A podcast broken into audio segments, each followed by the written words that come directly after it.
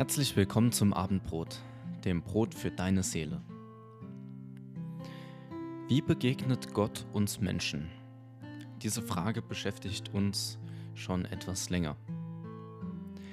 Jesus hat uns erklärt mit seinen sieben Ich bin Worten, was er für die Menschen sein möchte. Bereits im Alten Testament sehen wir, wie das konkret in einem Leben von verschiedenen Personen aussehen kann. Von Adam bis Mose hat sich Gott praktisch sozusagen in einem großen Knall vorgestellt.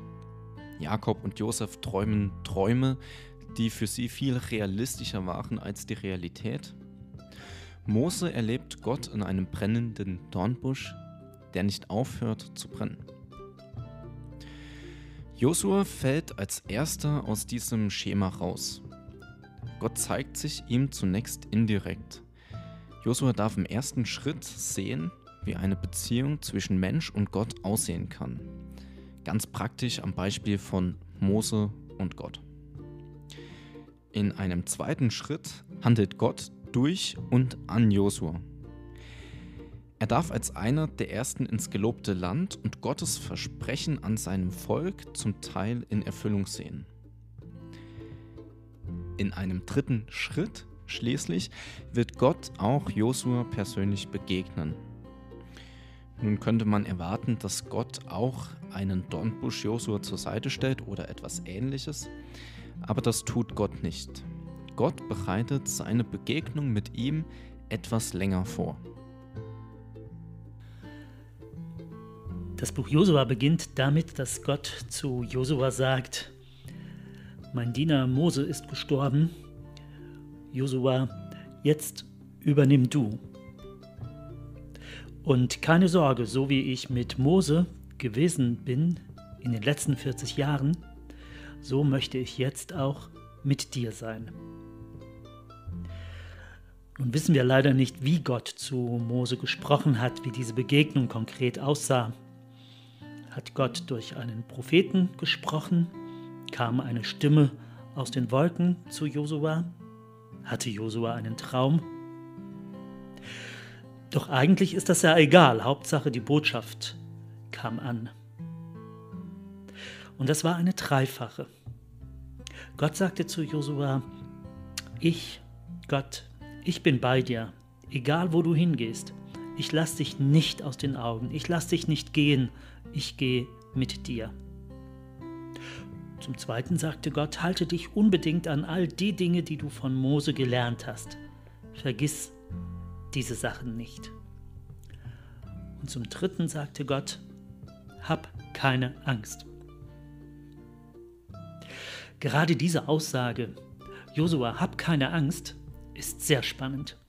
Gott sieht nämlich Josuas Leben schon im Voraus und Gott weiß, was noch alles im Leben von Josua passieren wird. Gott weiß schon vom Übergang durch den Jordanfluss. Gott weiß schon vom Fall der Stadt Jericho. Schier unüberwindbare Hürden. Josua dagegen denkt wahrscheinlich nur an das Offensichtliche und Naheliegende. Mein großes Vorbild, das Größte, das Einzige, das ich je hatte. Vielleicht ist es wirklich so. Mose ist tot. Ein Volk von mehreren Millionen Menschen erwartet jetzt eine starke Führung von mir. Von mir. Wie kann ich in Moses Fußstapfen treten? Die sind mir doch viel zu groß. Aber auch daran hat Gott schon gedacht und eine überraschende Antwort für Josua parat. Seine erste Amtshandlung als Nachfolger von Mose ist es, den Ältesten des Volkes zu sagen, in drei Tagen brechen wir auf, macht euch bereit. Doch die Antwort, die diese Ältesten Josua gegeben haben, hat ihn aus den Socken gehauen. Zuerst sagen sie, Josua, wir wollen dir genauso folgen, wie wir Mose gefolgt sind. Solange, dass die Bedingung Gott hinter dir steht. Als Gott mit Josua gesprochen hatte, ganz am Anfang des Josua-Buches, sagt Gott zu ihm, ich will mit dir sein, genauso wie ich mit Mose war. Also praktisch hat er schon von Gott die Zusage, dass es genauso sein wird, wie das Volk es von ihm erwartet. Aber dann geht es weiter. Sie sagen nicht einfach nur, wir folgen dir so, wie wir Mose gefolgt sind, sondern wir folgen dir sogar noch besser. Sie sagen, wer nicht auf dich hört, wird geköpft. Das ist eine jüdische, ein jüdisches Stilmittel, um den Punkt deutlich zu machen. Wir halten uns definitiv an diese Worte, die wir dir gerade versprochen haben. Und zahlen im Fall des Ungehorsams dann mit unserem Leben. Doch es geht noch weiter. Gott hat zu Josua nicht nur gesagt, ich bin bei dir, sondern er hat ihm auch gleich eine Aufgabe gegeben, nämlich sei mutig und stark. Innerhalb von drei Versen lesen wir diese Aufforderung gleich dreimal. Gott sagt zu Mosua, sei mutig und stark, als wäre es die Losung für sein Leben. Und dann sagen die Ältesten zu Josua, Josua, wir folgen dir, wir hören auf dich, solange Gott mit dir ist, wir wollen dir sogar noch besser dienen, als wir Mose gedient haben. Sei du für uns nur mutig und stark. Dreimal sagt Gott zu Josua, sei mutig und stark. Und jetzt sagt auch das Volk zu Josua, sei mutig und stark. Das, was Gott zu Josua im Persönlichen geredet hat, im Privaten schon vorher vorbereitet hat, das sagt nun das Volk öffentlich zu Josua. In diesem Fall hat Josua noch gar nicht so lange warten müssen, bis Gott sein Versprechen an ihm wahrmacht. Wenn es ein Schema gibt, das sich bei Josua stets wiederholt, dann ist es dies, dass Gott seine Versprechen eines nach dem anderen erfüllt. Josua wurde ja nicht nur auf ganz besondere Weise eingesetzt. Vielmehr steht als nächstes der Einzug ins gelobte Land an. Tatsächlich, so wie Gott mit Mose durch das Rote Meer einst gegangen ist, so will er jetzt auch mit Josua durch den Jordan gehen. Und so kommt es. Das Volk geht zum Jordan, Josua organisiert den Übergang und siehe da, der Jordan staut sich auf wundersame Weise wie einst das Rote Meer. Das Wasser verläuft sich und das Volk kann durch den Jordan hindurchschreiten. So wie Moses Dienst als Führer des Volkes einmal angefangen hat, genauso eins zu eins beginnt jetzt auch Josuas Aufgabe als Leiter. Hier erfüllt Gott gleich zwei seiner Versprechen gegenüber Josua. Das eine, ich will mit dir sein, genauso wie ich mit Mose war. Tatsächlich besser hätte Gott dieses Versprechen nicht umsetzen können. Das gleiche Wunder. Josuas eigentliche Aufgabe beginnt genau damit und jetzt. Das Volk hat Josua zu seinem neuen Führer gewählt und Gott hat ihn bestätigt. Nun gibt es keinen Raum mehr für irgendwelche Einwände, dass Josua dieses Volk nicht ins verheißene Land bringen sollte. Übrigens wird das besonders dann wichtig, wenn Josuas Schlachten nicht den erhofften Verlauf nehmen. Während bei Mose das Volk bei jedem Rückschlag gemurrt hat, ständig gemeckert hat, wenn irgendetwas nicht so lief, wie es sein sollte, wurde Josuas Führung und Person nie in Frage gestellt das zweite Versprechen. Gott hat Josua versprochen, dass er als einziger seiner Generation, so wie Kaleb auch, den Einzug ins gelobte Land miterleben würde. Wie wird sich Josua dabei wohl gefühlt haben? Als junger Mann läuft er seinen Eltern durch das Rote Meer hinterher. Dieser Tag hat sich unauslöschlich in das Leben von Josua eingebrannt. Und nun darf er einen solchen Tag genauso nochmal erleben. Wieder läuft er trockenen Fußes, nur dieses Mal ans Ziel, hinein ins gelobte Land. Alles, worauf sich Josua sein Leben lang gefreut hat, worauf er sein Leben lang hingearbeitet hat, geht in diesem Moment in Erfüllung. Gott hat nicht nur die Versprechen, die Josua gesammelt hat, erfüllt, sondern aus dieser Erfüllung gleich eine neue Verheißung gemacht. Josua, ich habe mich nicht nur an meine Versprechen gehalten, sondern ich werde auch zukünftig damit weitermachen. Josua erlebt Gott nicht nur als einen, der seine Versprechen erfüllt, sondern besonders auch als einen, der nie damit aufhört, Versprechen zu machen. Nachdem nämlich der Jordan überschritten wurde, beginnt der Fluss wieder zu fließen. Sie waren endlich im gelobten Land.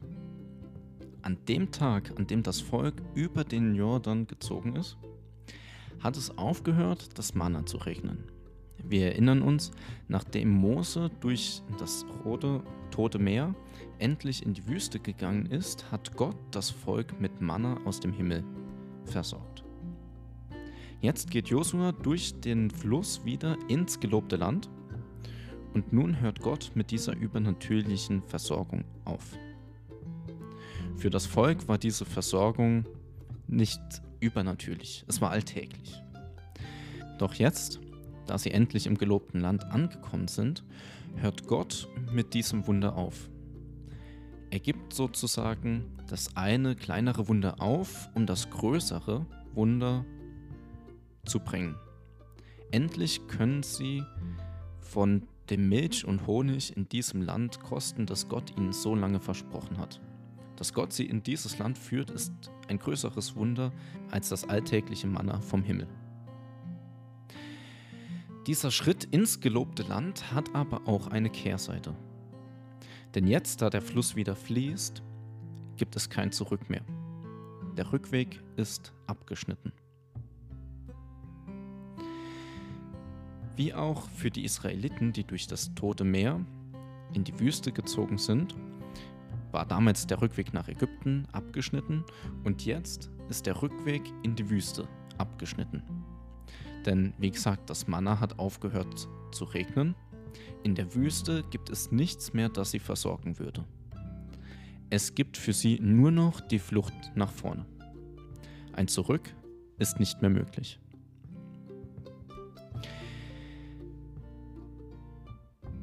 Für das Volk Israel hat ein neues Kapitel in ihrem Leben begonnen. Was jetzt beginnt, war vorher noch nie so da. Viele Christen haben das genauso erfahren.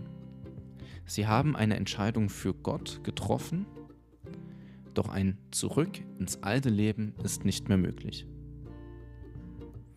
Wenn ich mich für ein Leben mit Gott entscheide, dann beginnt ein neues Leben. Der Apostel Johannes hat das die Wiedergeburt genannt. Der Apostel Paulus drückt es in seinem Brief an die Korinther so aus. Wenn also jemand mit Christus verbunden ist, ist er eine neue Schöpfung. Was er früher war, ist vergangen.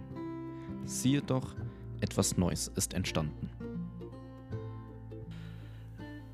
Vielleicht ist es bei dir ja so wie bei Josuas erstem Schritt, den er in Richtung Gott und Gottes Beziehung gegangen ist. Gott hat sich dir persönlich noch nicht gezeigt, aber du siehst Gottes Wirken und du siehst Gottes Wesen in einer anderen Person. Also irgendwie erlebst du Gott.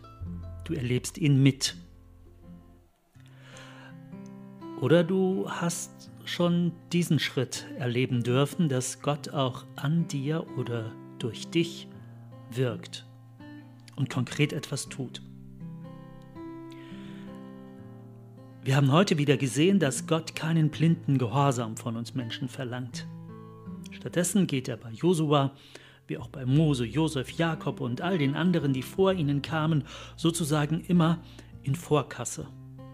Gott stellt sich vor, er offenbart sich also, er gibt Versprechen ab und die löst er ein, unabhängig von unserer Gefühlslage. Gott geht also auf uns Menschen zu. Aber dann gibt es einen Punkt, an dem wir uns für ein Leben mit Jesus entscheiden müssen. Für Josua und das Volk Israel bei ihm war es die Entscheidung, durch den Jordan zu ziehen. Das war quasi ihre Entscheidung zur Nachfolge. Und damit eröffnete sich ihnen ein neues Leben in dem von Gott versprochenen Land Kanaan.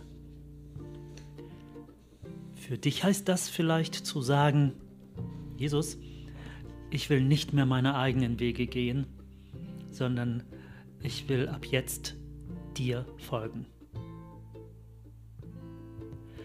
Es hat Jahre gedauert, bis Josua an den Punkt dieser Entscheidung gekommen ist. Dann aber hat er sie getroffen. Und wie gesagt, es gab für ihn danach kein Zurück mehr. Aber wozu auch?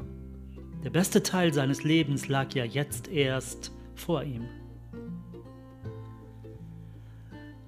Wir wünschen dir, dass sich Gott dir auch so lange offenbart und seine Versprechen einlöst,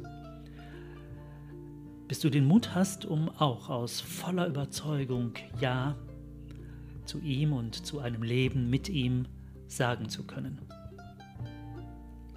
Bis nächste Woche zum Abendbrot.